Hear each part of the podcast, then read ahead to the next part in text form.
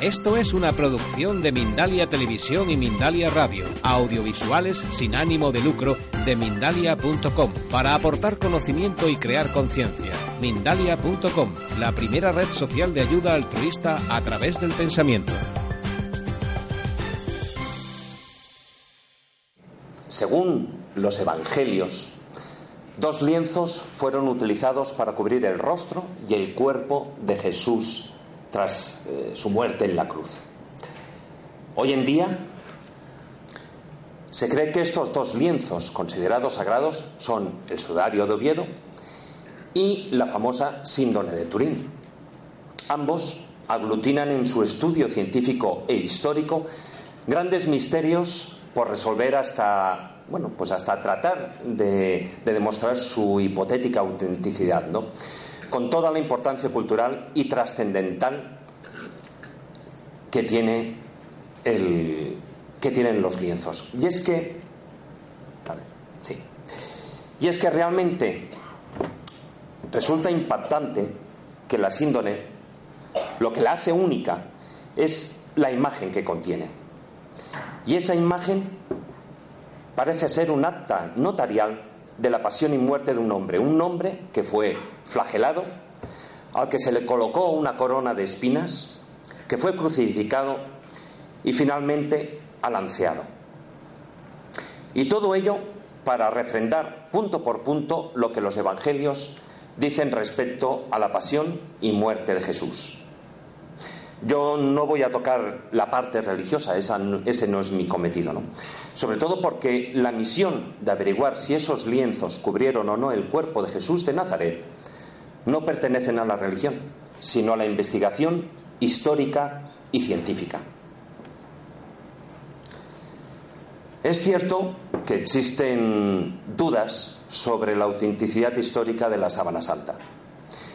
Pero si esto es así, ¿Cuáles son las razones que nos llevan a pensar eh, que tanto la polémica síndone de Turín como el sudario de Oviedo, lejos de ser un fraude medieval, pueden ser los lienzos originales de los que habla la Biblia? Muchos dieron por cerrado el tema cuando en el año 1988, el 13 de octubre de, de 1988, se desvelaron los resultados de las pruebas de carbono 14 realizadas a la Sábana Santa por tres laboratorios especializados, la Universidad de Oxford, el Instituto Politécnico de Zúrich y la Universidad de Arizona. Sin embargo, lejos de zanjarse el tema, en las décadas siguientes se siguieron realizando nuevas investigaciones. Pero fue a partir del año 1994 que se produjo un punto de inflexión importante. Ese año se dieron a conocer los resultados de las primeras investigaciones a otro lienzo, el sudario de Oviedo. Y es que en la Cámara Santa de la Catedral de la capital asturiana se encuentra este paño que puede ser la pieza fundamental que proporcione la, claves, la clave de todo este rompecabezas importante y trascendental para la religión cristiana. Una pieza que reabre por completo la investigación de la controvertida sábana santa. El sudario lleva dos milenios en silencio, contemplando las miradas curiosas de gente de todos los rincones del mundo, soportando con paciencia las especulaciones de los científicos y huyendo de la amenaza que supone ser materia en un mundo donde el fuego, el agua, el aire y sobre todo la propia humanidad son causa constante de destrucción.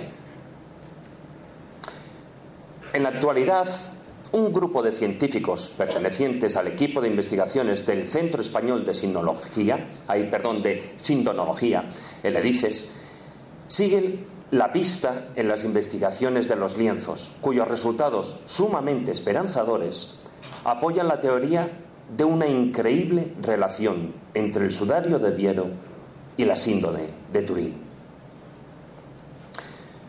Sus conclusiones revelan casi con total seguridad que ambos lienzos cubrieron el rostro del mismo hombre golpeado y maltratado y cuya muerte narra la misma pasión, sufrimiento y dolor que padeció Jesús de Nazaret.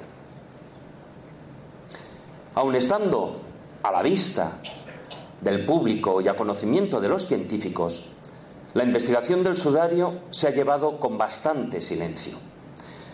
Teniendo en cuenta el, escándalo que se produjo alrededor de la síndrome de Turín con las filtraciones de los resultados eh, de la prueba del carbono 14 a los medios de comunicación, el obispo de Oviedo solucionó el problema conveniendo, junto con los especialistas, que no se dieran a conocer los resultados hasta haber analizado todos los datos. Cuando se tiene la oportunidad de observar el lienzo por primera vez, yo la tuve en el año 1994, justo el día de la imagen, el día que por primera vez se colocaba cara al público de la forma de vida, horizontal y no vertical, pues uno es verdaderamente consciente de la importancia religiosa y científica que encierra.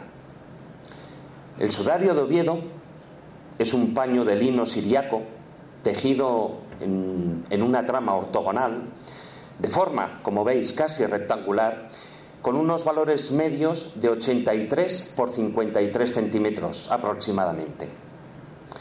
En él lo que se aprecia principalmente son dos formaciones de manchas casi simétricas situadas en la zona central del lienzo y de las que hablaremos más tarde. Pero empecemos por esa parte histórica la que antes mencionaba.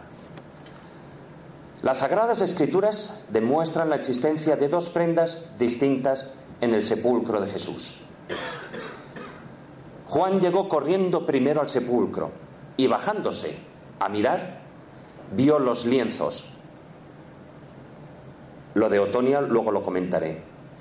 Y bajándose a mirar, vio los lienzos puestos allí, pero no entró. Luego llegó Simón Pedro tras él y entró en el sepulcro.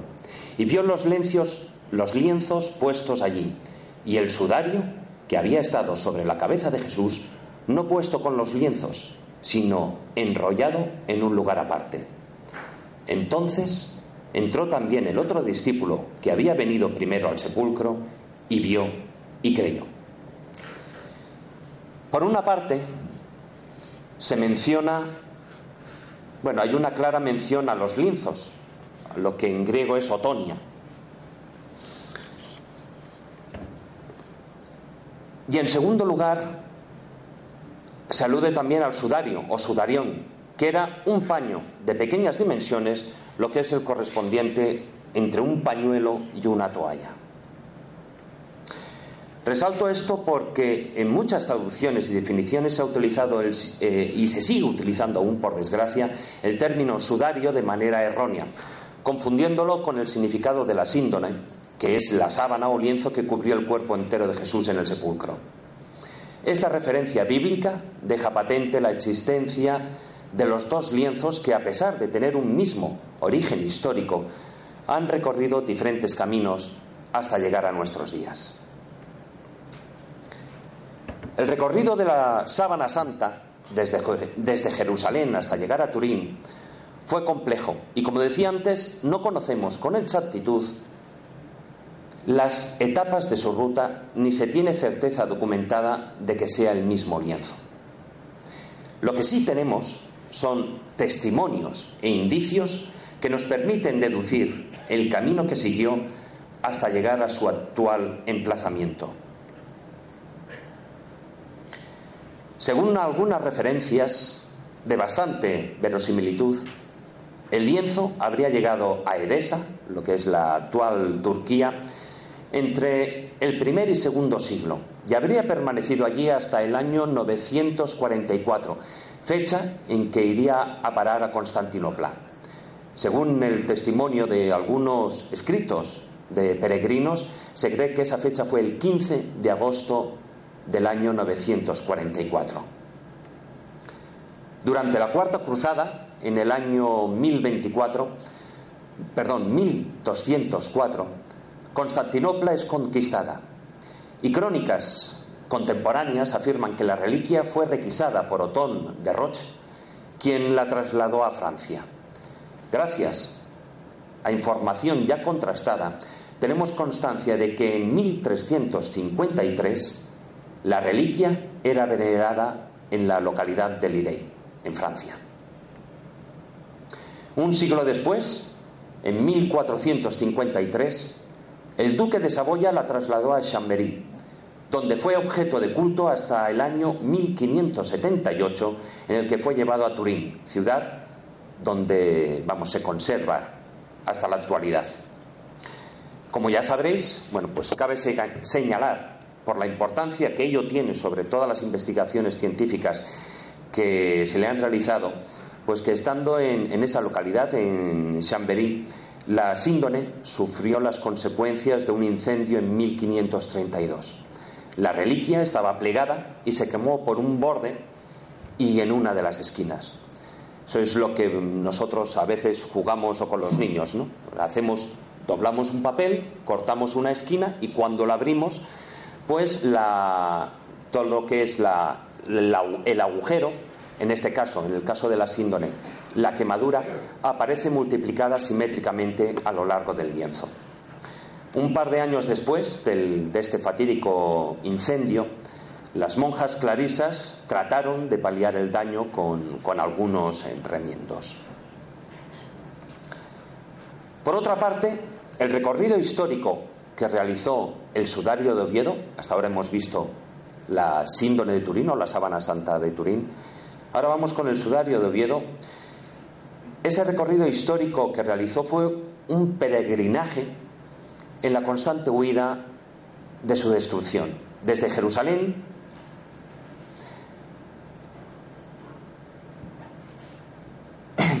donde estaba el lienzo junto a otras reliquias dentro de un arca, Pero estoy, bueno, absolutamente descentrado. Es lo que tiene madrugar. No, no, tranquilo. Como decía antes, de Jerusalén donde estaba el lienzo junto a otras reliquias dentro de un arca, se trasladó recorriendo el norte de África y entrando en España por Cartagena. Luego pasó algunos años en Sevilla hasta que en el año 614 llegó a Toledo. Esperando, escapando, perdón, de la invasión sarracena del siglo VIII, se trasladaría nuevamente hacia el norte de la península ibérica, subiendo por lo que es la Vía de la Plata, la antigua vía de comunicación romana, hasta llegar a la ermita de Monsacro, en Asturias. A principios del siglo IX, sufriría un último traslado hasta Oviedo, donde Alfonso II el Casto ordenó construir la Cámara Santa para albergar dicho tesoro. Sin embargo, el sudario no empieza a ser conocido y venerado hasta la apertura del arca en el año 1075 por el rey Alfonso VI, quien, al ver su contenido, hizo recubrir el arca con plata. Esto es lo que el texto que hay en la parte superior, donde podéis ver ahí subrayado en rojo el sudario. Bueno, el Santo Sudario de Oviedo queda claro que no es algo manufacturado.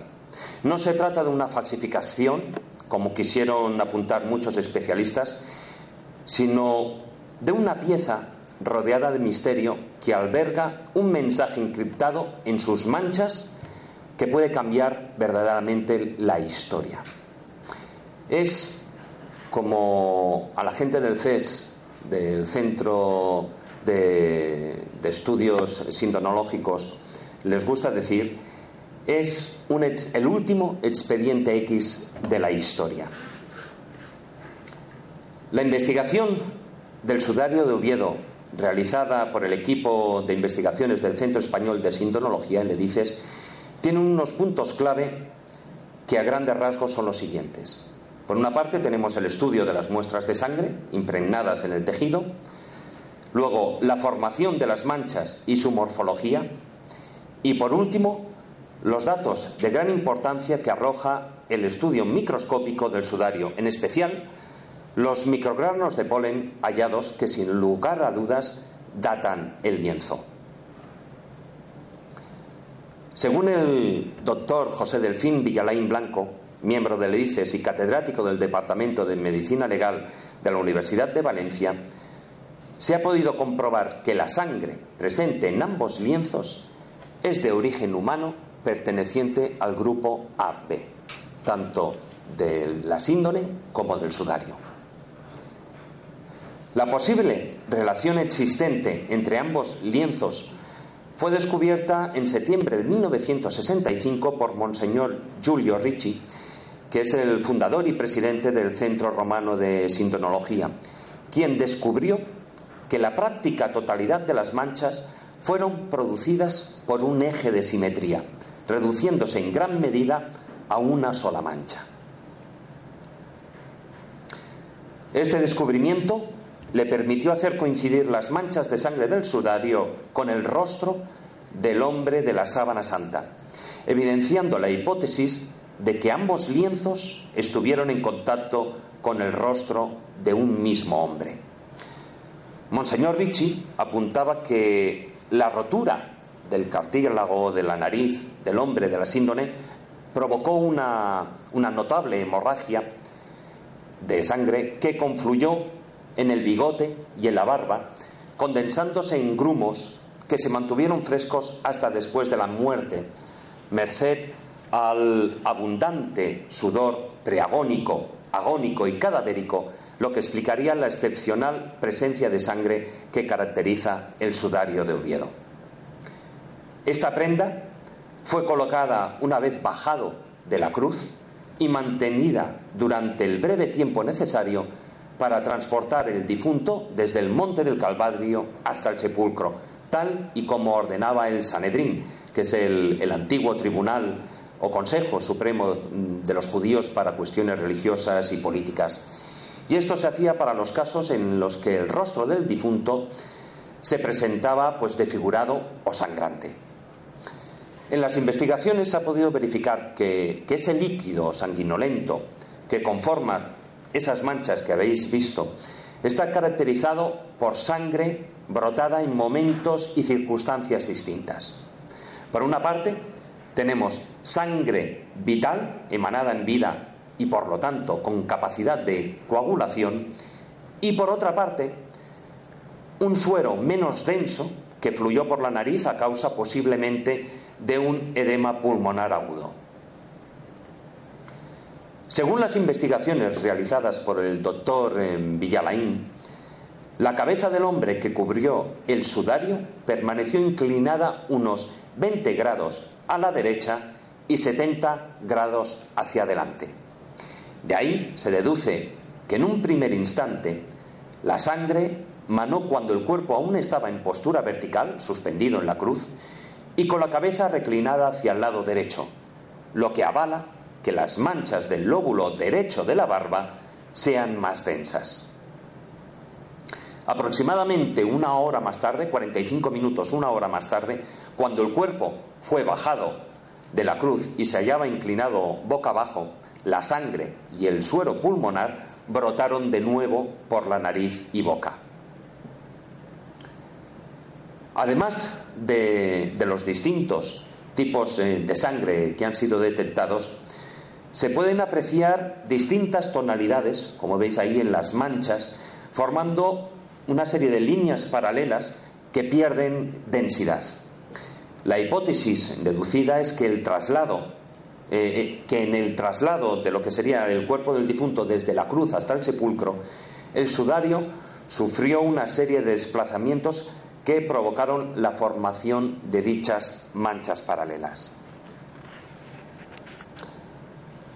A la hora de comprobar los resultados de las investigaciones, existe un elemento común que une ambos lienzos sagrados.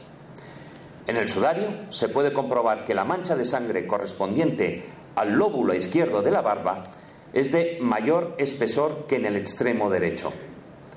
Al superponer el sudario correctamente sobre la síndone, se verifica de un modo claro que la inclinación de la cabeza hacia el lado derecho encaja perfectamente con lo que son ambos contornos. Pero además existe otro grupo de manchas en el sudario de Oviedo que establecen una especial relación con la sábana santa de Turín. Se trata, bueno, pues de una serie de perforaciones o de pequeñas manchas puntiformes situadas en la parte superior izquierda del lienzo. Según las investigaciones, estas perforaciones se produjeron en la misma época que el resto de las manchas y forman pequeños tramos rectos en el lienzo que conforman perfectamente uno de los ejes de simetría. Al doblar el sudario según esos ejes, nos encontramos que este grupo de manchas pertenecen a la zona suboccipital izquierda, la parte de aquí atrás, de lo que corresponde plenamente de lo que corresponde a las medidas medias de una cabeza humana. Esta posición confirma plenamente la hipótesis de que el lienzo envolvió la cabeza de un hombre y que fue sujetado al cuero cabelludo por su parte posterior mediante elementos punzantes. Pero al confrontar el hallazgo de todas estas medidas sobre la cabeza del hombre de la síndone, descubrimos que las manchas corresponden a las heridas producidas no por una corona de espinas, como aquí podéis ver en la imagen. Hoy en día se sabe que no era una corona, era como un, casquete, como un sombrero de, de, espinas. Y también corresponden las manchas a lo que es el, mechón de cabellos que cae sobre los hombres del, del hombre de la imagen de la síndone. En el caso de la síndone, se han contabilizado 60 manchas sangrantes en la cabeza realizadas por elementos punzantes. Eso indicaría que tuvo un casco de espinas, como antes decía, y no una corona. La correspondencia de estas manchas en ambos lienzos es un punto razonablemente coherente ya por sí solo para afirmar que tanto el sudario de Oviedo como la sábana santa de Turín cubrieron la cabeza de un mismo hombre. Pero todavía se han encontrado más puntos en común en los estudios realizados que reafirman la hipótesis de que los lienzos de Oviedo y Turín estuvieron en contacto con la misma persona. En las manchas del sudario se ha podido delimitar el contorno de toda la nariz, de lo que es desde el entrecejo hasta su extremo más saliente. Al medir la nariz entre ambos extremos, obtenemos la longitud total de 8 centímetros, valor que concuerda exactamente con el apéndice nasal del hombre de la síndrome de Turín. Esta importantísima coincidencia ha permitido encajar perfectamente lo que son las cuatro caras del sudario, lo que es la parte porque es no solo la parte de sino también la parte de atrás.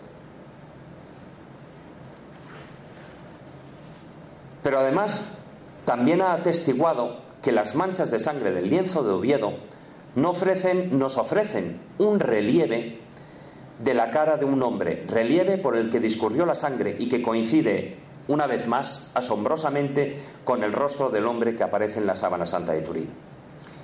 Según las investigaciones deducidas en lo que es la distribución de las manchas de sangre, el antropólogo, el doctor José Antonio Sánchez, del Departamento de, de Medicina Legal de la Facultad de Medicina de la Universidad Complutense, llega a la conclusión de que el rostro que rodeó el sudario muestra unos rasgos típicamente judíos, con unos pómulos marcados y salientes y una nariz imaginaos, de 8 centímetros, una nariz bastante prominente. Pero la pieza principal en la investigación del lienzo ha sido, sin duda alguna, su análisis microscópico. Gracias a los resultados obtenidos ha sido posible datar su antigüedad y confirmar el recorrido geográfico e histórico que realizó. En el estudio microscópico se encontraron varios elementos, principalmente hongos, microgranos de polen, restos de sangre, manchas de cera, lo que era, bueno, pues en aquella época lo que era la iluminación, ¿no? La iluminación de las velas. Y hasta se ha llegado a encontrar lápiz de labios. De todos ellos, cabe especial mención los análisis de, de estas formas polínicas, ya que configuran una de las claves para determinar la autenticidad del sudario.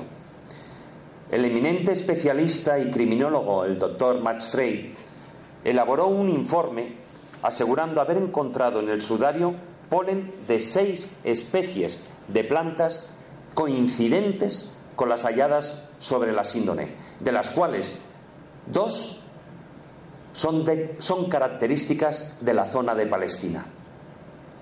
También hay otros restos de polen de plantas que no aparecen en el lienzo de Turín, procedentes del norte de África, observando especialmente la ausencia de especies de la zona de Turquía y el resto de Europa que aparecen notoriamente en la síndone. Como recordáis, antes os había estado hablando de las dos rutas geográficas distintas que habían eh, llevado eh, tanto la síndone como el sudario de Oviedo. Por otra parte, las investigaciones microbiológicas realizadas en ambos lienzos no tienen, como decía, por qué arrojar los mismos resultados, ya que la coincidencia de, los paños en el mismo lugar ocurrió hace siglos, exactamente, según las investigaciones, hace dos mil años. Y sufrieron, como decía, distintas trayectorias geográficas e históricas.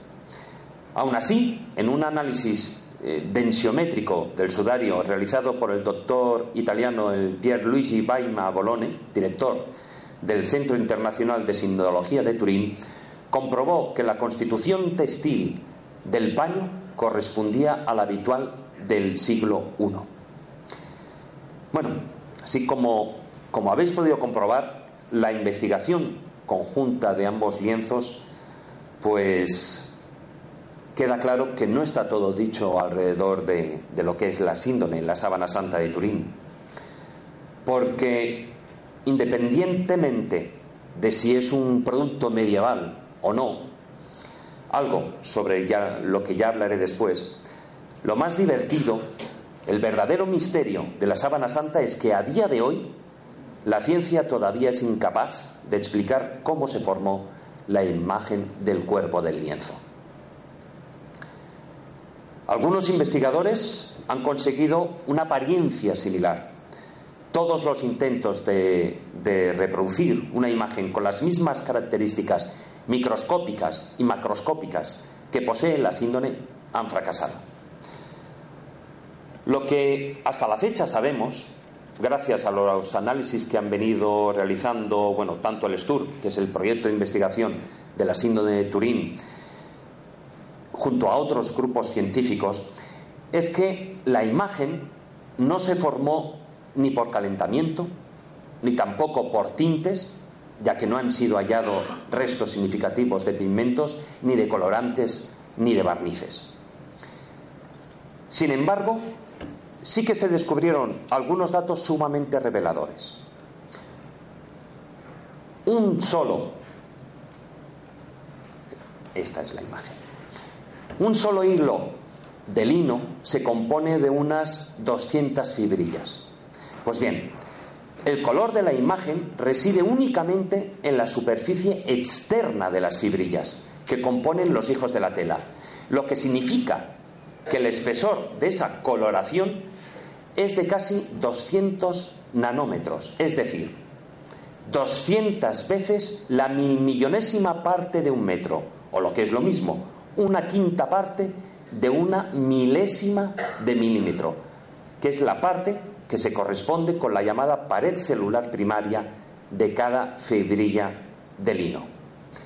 Bueno, entonces, ¿qué les ocurrió a esas fibrillas que además tienen una fragilidad eh, mayor? Pues según las investigaciones, la coloración es el resultado de un proceso de envejecimiento acelerado, hoy por hoy todavía desconocido, que causó la oxidación, deshidratación y conjugación de la estructura de la celulosa del lino. Por otra parte, debajo de las diferentes manchas de sangre que hay en el lienzo, no existe imagen alguna. Por lo tanto, dichas manchas fueron anteriores a la imagen. Tampoco aparecen signos de putrefacción, lo que descarta que la coloración fuera el resultado de los gases propios de la descomposición. De modo que si el lienzo cubrió realmente el cuerpo de un difunto, no lo hizo durante el periodo no lo hizo durante un, un periodo mayor de dos días. Pero además se ha podido comprobar que la degradación del color que conforma la imagen que vemos en el lienzo contiene información tridimensional del cuerpo del hombre. ¿Tiene esto algún sentido? ¿Cuáles son los procesos físicos y químicos capaces de generar color y unas características similares a las de la imagen de la síndone? A este respecto, los resultados publicados en el año 2012 sobre un nuevo estudio realizado en Italia por miembros de la Agencia Nacional para las Nuevas Tecnologías, la Energía y el Desarrollo Sostenible, lo que es el ENEA, han tratado de arrojar un poco de luz a todo este dilema. En el informe afirman, y leo textualmente, los resultados demuestran que un breve e intenso destello de radiaciones ultravioletas direccional puede colorear un tejido y reproducir muchas de las peculiaridades características de la imagen del cuerpo de la sábana santa de Turín, incluidas la tonalidad de color, la coloración superficial de las fibrillas más externas de, de lo que es la trama de lino y la ausencia de fluorescencia. Sin embargo, y aquí advierten los científicos del, del ENEA, hay que subrayar que la potencia total de la radiación ultravioleta necesaria para colorar de manera instantánea la superficie de un lino que corresponda a un cuerpo humano de estatura media equivale a 2.000 milivatios por centímetro cuadrado, es decir, en román paladino, 34.000 millones de vatios, lo cual hace que hoy en día sea imposible reproducir la totalidad de la imagen del sudario usando un solo láser Zimmer, que es el, tipo de láser que, que han utilizado, ya que esta potencia no puede ser creada por ninguna fuente de luz ultravioleta construida hasta hoy. Vamos, las más potentes que, que, se pueden encontrar hoy en día en el mercado tan solo llegan a algunos miles de millones de vatios. Y ahí estamos hablando a 34.000 millones de vatios.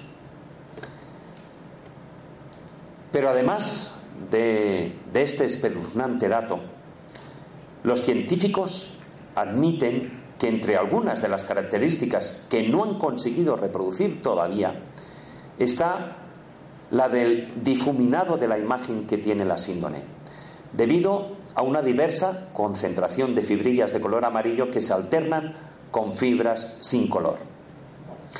Bueno, sin lugar a dudas, este estudio bueno, pues supone un, gran avance en la investigación, aunque lejos de hallar una solución al misterio, como veis, incorpora nuevos misterios, nuevos enigmas a la formación de, de, la famosa imagen. Y bueno, y por cierto, un último apunte, bueno, sobre todo para aquellos despistados que todavía sean capaces de esgrimir la tan cacareada prueba del carbono 14, la datación del, lienzo que se hizo en, en 1988. Sus resultados no sirven para nada. Y lo repito, para nada. Y esta afirmación viene avalada por dos razones. Una, porque a pesar, y esta yo creo que la sabéis todos, porque a pesar de que el carbono 14 es un buen sistema para medir la antigüedad de un objeto orgánico, no es el adecuado para calcular la edad de la síndone, al no tener en cuenta la elevada contaminación que históricamente ha sufrido el lienzo, los incendios, etc. Y en segundo lugar, y este es el más fuerte, el descubrimiento de un dato totalmente irrefutable y vergonzante que confirma lo que algunos científicos venían sospechando sobre los fragmentos a los que se les practicó el análisis. Según el informe de un estudio publicado en enero de 2005 en la revista científica Termoquímica, los resultados, y lo leo textualmente porque es el informe científico, los resultados de espectrometría obtenidos del área de la muestra, en combinación con observaciones microscópicas y microquímicas, prueban que la muestra utilizada en el ensayo del carbono 14 no formaba parte del tejido original de la sábana de Turín. Así, la fecha obtenida del ensayo del carbono 14 no era válida para determinar la verdadera edad de la sábana. Bueno, como os podéis imaginar, resulta evidente que el monumental, imperdonable error de escoger el, el remiendo no corrió a cargo de los tres laboratorios que realizaron la datación, cuya labor, bueno, pues eh, fue del todo un punto profesional, sino, bueno, por llamarlo de una manera, de, de los lumbreras o las lumbreras que decidieron la parte del lienzo que iba a ser cortada para su análisis. Bueno, como veis, todavía queda mucho camino por recorrer hasta encontrar una respuesta para cada uno de los diferentes enigmas que plantea la síndrome de Turín o el sudario de Oviedo. Argumentar y criticar, como hacen algunos escépticos descerebrados, que dicha hipótesis es una mera cuestión de fe, es tener estrechez de miras increíble. El creyente, como os podéis imaginar, no necesita confirmar que la síndrome cubrió el cuerpo maltratado y crucificado del Hijo de Dios. Ellos tienen su fe y eso les es suficiente. No precisan de pruebas para creer.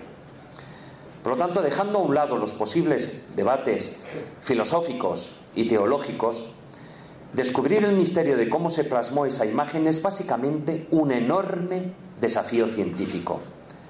Revelar, además, si realmente ambos lienzos cubrieron el cuerpo de Jesús de Nazaret es un misterio histórico y arqueológico. Y como me imagino que tendréis muchas preguntas, prefiero dejar la, la conferencia aquí y extenderme más en la parte de preguntas. Bueno, si no hay preguntas, entonces...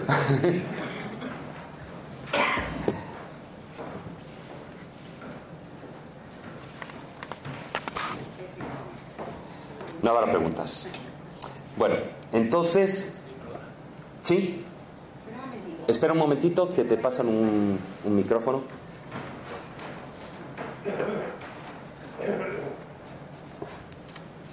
Sí, hola, buenos días. Hola, buenos días. Mi pregunta es en relación a la postura del enterramiento. Acércate un poquitín más al micro, que no te oigo. Que mi pregunta va en relación a la postura del enterramiento y me sorprende que tenga las manos de esa manera.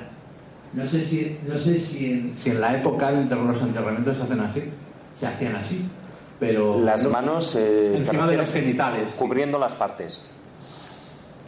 Hombre, yo no estaba allí para decirlo. Sí que se ha hablado, y es una de las cosas que, que ha sorprendido, es que tanto las, las piernas están un poquitín eh, flexionadas, como podéis ver, la cabeza algo levantada, y que eso podría ser lógico, digamos, por, por lo que es la, no el punto de rigidez cadavérica, pero sí por, eh, bueno, también tenía una, eh, tenía un hombro, ¿cómo se dice? Dislocado. Y, como os he estado explicando, durante casi dos horas, entre una cosa y otra, estuvo con eh, la cabeza inclinada, en- ya no solo hacia adelante, sino a la derecha. Una de las cosas que sí que sorprende a los, a los científicos es que los codos estén en vilo. Yo me imagino que, eh, porque, o sea, el hecho sería de agarrar una mano con la otra o permanecer así, pero si tú te pones en esa postura, cabe la posibilidad de que los codos o los brazos, o sea, como están en vilo, los codos terminen cayendo. No hay una respuesta, o hasta la fecha mm, no han encontrado una respuesta. Tienen en cuenta que esta, la imagen que estáis viendo ahí, es la que refleja la parte, digamos, toda la información tridimensional que da el lienzo. No tenemos otros datos sobre cómo fue ni la crucifixión ni cómo eh, José de Arimatea y cuando le pusieron dentro de, la cueva que habían excavado, pues cómo lo colocaron. La única referencia que tenemos de, de, su, de su postura es la información tridimensional que da el lienzo. No tenemos más. Pero sí que sorprende esos puntos. Sobre todo, no tanto las piernas, no tanto el cuello, pero sí que sorprende el que eh, tenga los codos en vilo y no abajo. Lo cual me imagino, por otra parte, claro, si tú estás tumbado y los codos están pegados, digamos, al suelo, las manos no te llegan a, a las partes. No sé, me imagino que sería tal vez una cuestión de pudor, no lo sé. A partir de ahí podemos pensar todo lo que queramos. ¿no?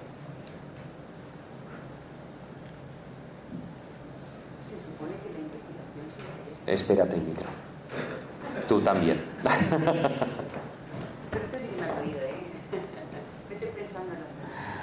Ahora que voy entrando en calor, estaba eh, dormidísimo. Sí, se, te notaba, ¿eh? ¿eh? No, solamente te quería comentar que parece ser que hay épocas en las que se escucha mucho sobre esto, que hay investigaciones pues, más, más como más profundas y más intensas y luego después se pasa, se para. Quería saber si se supone que la investigación seguirá abierta, ¿no? Sigue y más abierta que nunca. Porque lo que hoy en día se está haciendo, bueno, al principio, como os digo, bueno, el primer congreso eh, que tuvo lugar, yo antes he dicho que yo por primera vez envié el sudario de Oviedo en el año 1994. Ese año se celebró el primer Congreso Internacional del Sudario de Oviedo.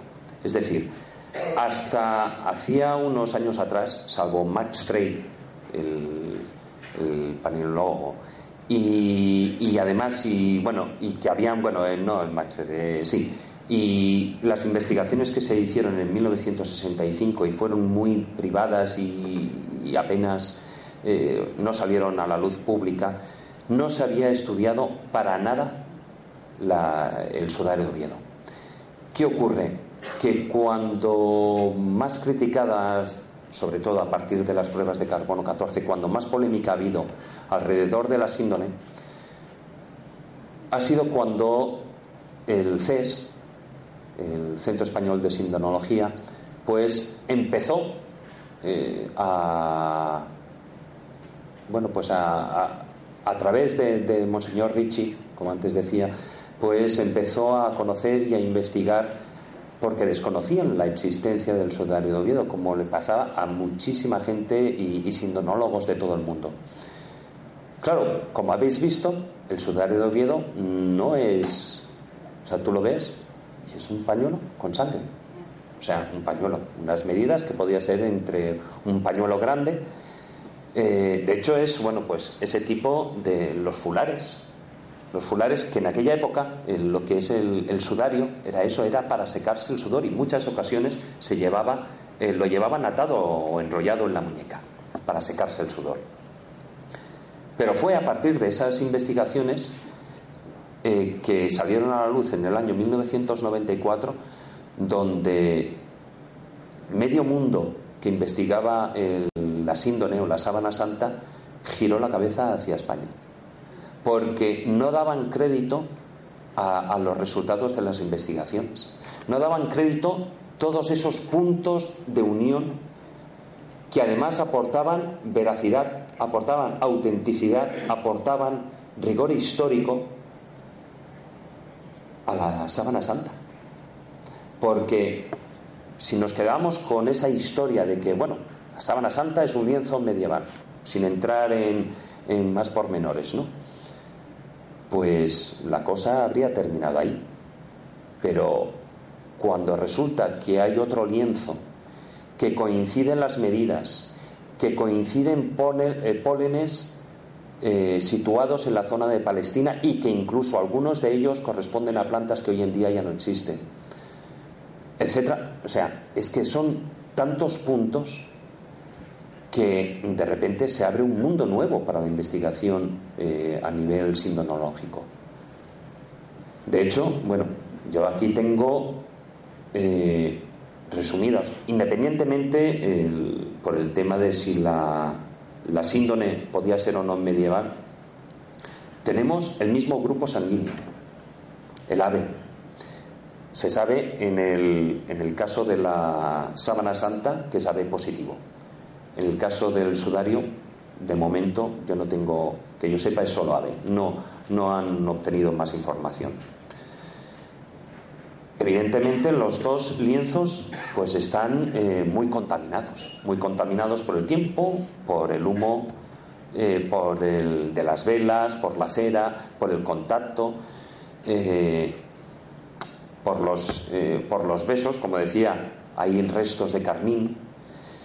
En fin, luego también en ambos casos se ve, por lo que es las medidas del, sudario, por lo que es las muestras, que los, diferentes movimientos paralelos que tiene la sangre, se ve que el tamaño de la barba, o sea, que tenía barba, que tenía pelo largo, que estaba recogido en la nuca con una coleta. Luego también todas las heridas punzantes que teníamos atrás, porque en el momento en el que se puso el sudario, o sea, es decir, cuando el, eh, cuando el hombre, porque no voy a entrar si es Jesús o no, es que, por decirlo de una manera, hasta cierto punto me da igual. Es un hombre que causa un fenómeno, sea Jesús o sea Pepito de los Palotes. Me da igual, pero ese fenómeno está ahí. Fenómeno de la sábana santa. Y luego la correspondencia, comprobación con el caso del, del sudario. Luego la medida de la nariz. Em, Luego, a ver, es que hay tantas cosas que... La medida de la nariz coincide. Coincide, 8 centímetros. Lo que es desde la medida del entrecejo hasta el punto más prominente, es decir, hasta la punta de la nariz. Luego, eh, en ambos casos, hay dos tipos de sangre. Se detecta dos tipos de sangre. Y eso es una de las cosas que cuando, ya para terminar, mm, diga eso de que la sábana no puede ser medieval por un decálogo que os voy a contar, eh, una de las razones es esa, es que hay dos tipos de sangre. Hay la sangre emanada en vida, como decía antes, con capacidad de coagulación, y la sangre, en el caso de tal, del edema pulmonar, ya cuando está muerto, que es mucho, es un líquido mucho más sanguinolento. Y ese no tiene la misma capacidad. Y eso aparece en los dos, eh, en los dos lienzos. Luego, bueno, el tema de la posición, cómo en ambos casos se puede. Eh, claro, yo estoy, yo no soy científico. Eh, entonces a mí me sorprende muchísimo que de lo que es las medidas, de lo que es ese simple lienzo rectangular que es el sudario, pues puedan aparecer tanta información. Y dentro de esa información, claro, cuando se coloca adecuadamente con el eje de simetría, etcétera, etcétera, es donde se refrendan todos los datos. Por ejemplo, como antes estaba apuntando, pues la inclinación de la cabeza de 20 grados a la derecha y 70 grados hacia adelante. Eso teniendo el brazo levantado. Eso se puede comprobar en el movimiento. No tengo ahí la imagen, no, me, dio, no me dio tiempo a ponerla eh, de los dos movimientos que, tiene la persona cuando está en, el monte del Calvario, cuando está crucificado. ¿no? La postura así, que todavía está apoyado con los pies, y luego eh, cuando, digamos, ya ha fallecido, que ya no tiene ninguna fuerza y queda con los brazos absolutamente abiertos, pero con la cabeza inclinada. O sea, es que son tantos mm, detalles que la investigación conjunta es que abre un universo de posibilidades a los cuales, vamos, te puedes imaginar, y no digo los escépticos, porque yo considero que gran parte de los científicos, independientemente de la, digamos, de la pasión religiosa que puedan tener, cuando se ponen en un laboratorio son científicos. Entonces, los datos cantan y hay un método para investigar que además puede ser refutado. O sea, tú no te puedes, como se suele decir, tú no te puedes patinar mm, sacando un resultado que no sea porque luego otro equipo lo va a intentar corroborar. Entonces es absurdo. Los datos están ahí. Oye, David, ¿y la iglesia qué dices de todo esto? ¿Pone trabas? La iglesia, em, bueno, hay, hay dos partes. Primero, como he dicho, es que hay que hacer una división entre lo que es la, posición de la Iglesia en cuanto a la síndone y la posición de la Iglesia en cuanto al sudario. Eh, en cuanto al sudario, como antes he comentado, la Iglesia, lo que es el obispado, eh, dio todo tipo de facilidad a, los científicos. Eso sí, lo que les apuntaron es que como no querían que, esto se convirtiera en, en, un nuevo patio de colegio en el que salen informaciones y luego justo antes de que se hagan oficiales ¿no? y que luego pues den lugar a, que toda la prensa empiece a lucubrar pues lo que sí que pidieron es que eh, no pidieron ni tan solo que se les informara a ellos, sino sencillamente que toda la información estuviera corroborada y que no dijeran nada con una investigación a medias. O sea, que si el, si el, eh, el papel es blanco, el papel es blanco. No digan, bueno, parece ser, estamos, eh, tenemos un 90% de posibilidades de que el papel sea blanco. No. O es blanco y lo sabes con certeza al 100% o te callas. En el caso de, la sábana santa la cosa es un poquitín más compleja. Pero fíjate, en ninguno de los dos casos, y sobre todo con mucho más eh, tiempo eh, haciendo referencia a la sábana santa, la Iglesia nunca se ha posicionado, nunca ha dicho la sábana santa o la síndone es real. Respeta la veneración, por decir de una manera, se aprovecha de ella, pero mm, aquí es libre cada uno de opinar. Que sea un acto de fe o no, no entra. Si es cierto y que, bueno, hay también, eh, antes de que me lo preguntéis, porque seguro que, alguien más avispado, más despierto a estas horas, eh, me lo iba a preguntar, se realizó el carbono 14 del, de la síndone y del sudario. Del sudario de Oviedo se realizó también. Se realizó el 17 de noviembre del año 2006, que era eh, Felipe Montero, que es el director adjunto del, del equipo de investigaciones del, EDICES, bueno, pues cortó lo que es una muestra del sudario etiquetada, bueno, hay un número de referencia, SO barra 17-11, y fue enviada junto a otras cinco muestras ciegas, que es lo que se suele hacer, a, a uno eh, de los eh, más prestigiosos laboratorios que hay actualmente en Estados Unidos, que es el Beta Analytics. Perdón, me estás diciendo otras muestras que no pertenecían a. Se da exactamente la muestra auténtica sin poner ningún tipo de etiqueta, mezclada con otras cinco que son que otras eh, cinco muestras más que sirven de, como decía, de, bueno, de, ciego, ¿no? O sea, son muestras ciegas. Y eh, bueno, pues fue llevado a los laboratorios el Beta Analytics, que tiene la sede en Florida. Y bueno, pues ahí, eh, tras un mes de espera, el que estuvieron realizando la prueba mediante carbono 14 de la reliquia, recibieron el, el CES recibió el informe con los resultados. Y los resultados son sorprendentes y ahora veréis por qué.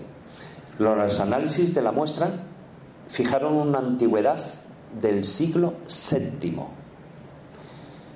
pero en el informe resaltaban un detalle importantísimo.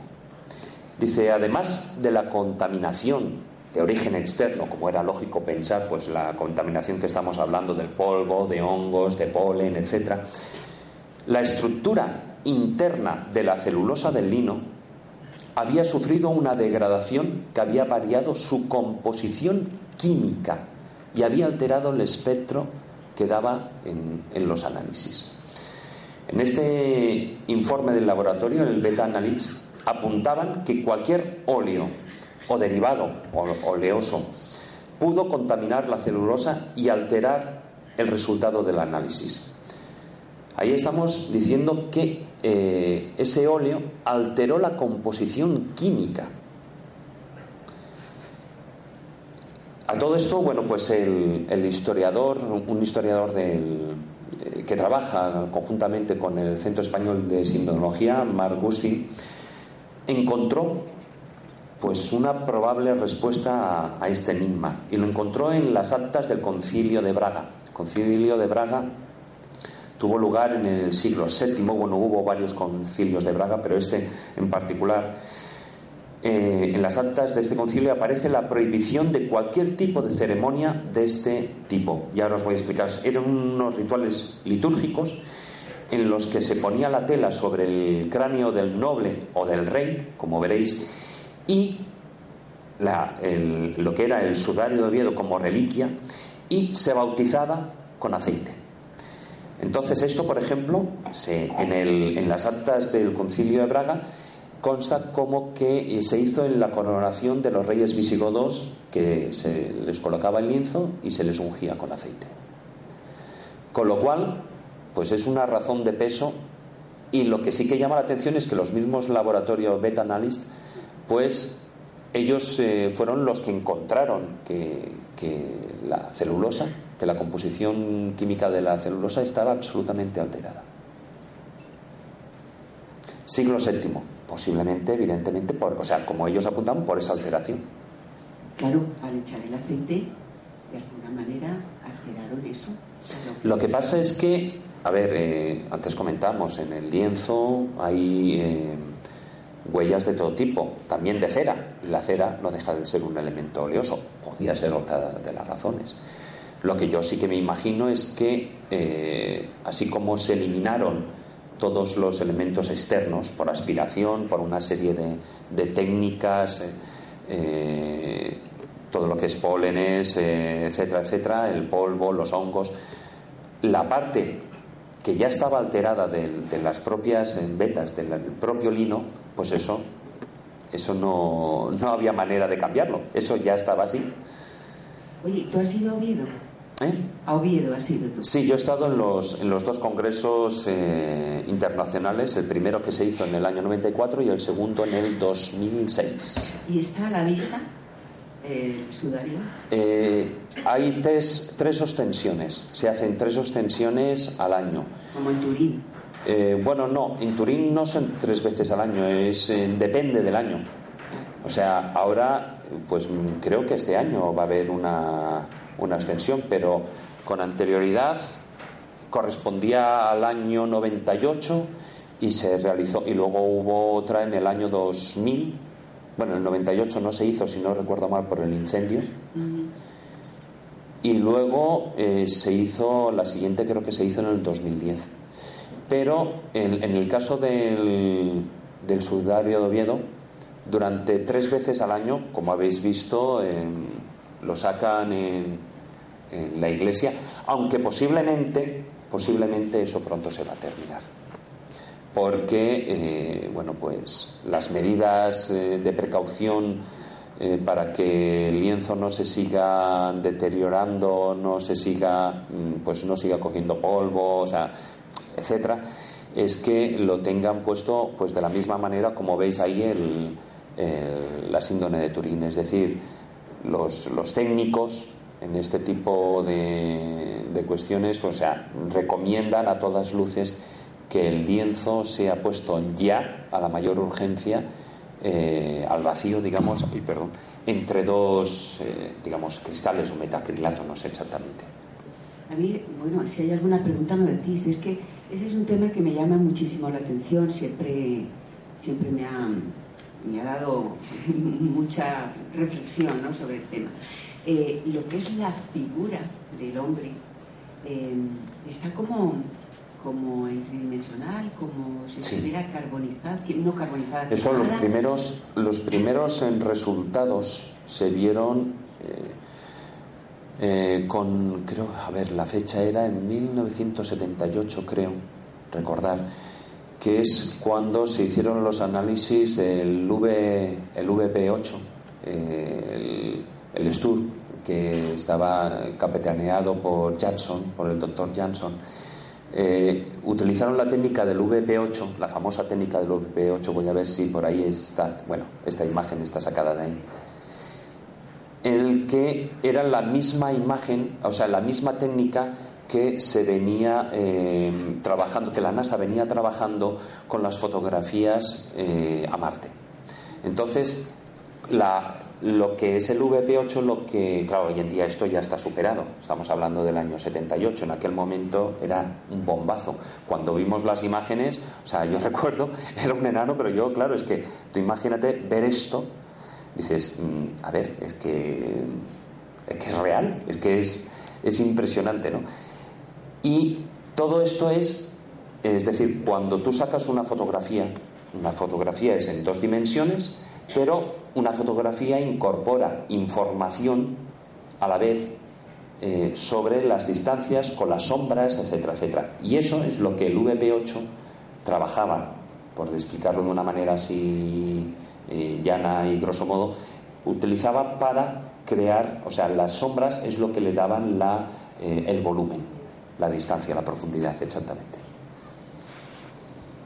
Bueno, alguna pregunta más estoy yo haciendo todas.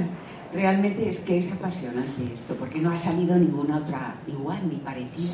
Se ha intentado muchas veces, bueno, a ver, en España tenemos muchas réplicas, réplicas, son réplicas, eh, copias, algunas eh, más acertadas, otras, bueno, pues, no sé, las ves y te provocan, si intentas, las ves y intentas no ser irrespetuoso, ¿no? Evidentemente pero, hombre, pues parecen un, dibujo que, hoy en día puede hacer cualquier chiquillo del colegio, ¿no? De la ESO. Como el de hombre, ¿no?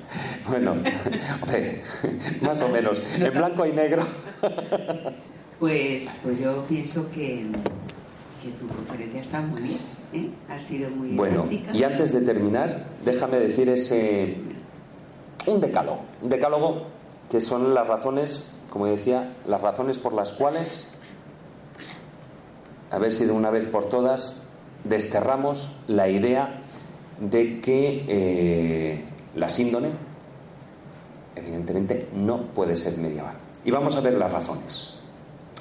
Primero, como hemos visto, y hay mucha documentación al respecto y he intentado, sobre todo en la parte histórica, he pasado muy de puntillas, Existen suficientes referencias históricas anteriores que, aunque no son suficientes para asegurar 100% el recorrido histórico de, la síndone, sí nos sirven para tener, como se suele decir hoy en día, una duda más que razonable sobre, eh, sobre ese recorrido histórico y sobre su procedencia de Palestina.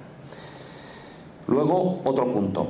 El hallazgo en el lienzo de los diferentes pólenes propios de la zona de Palestina y Turquía, incluso algunos de ellos de plantas, como antes decía, que hoy en día no existen ya.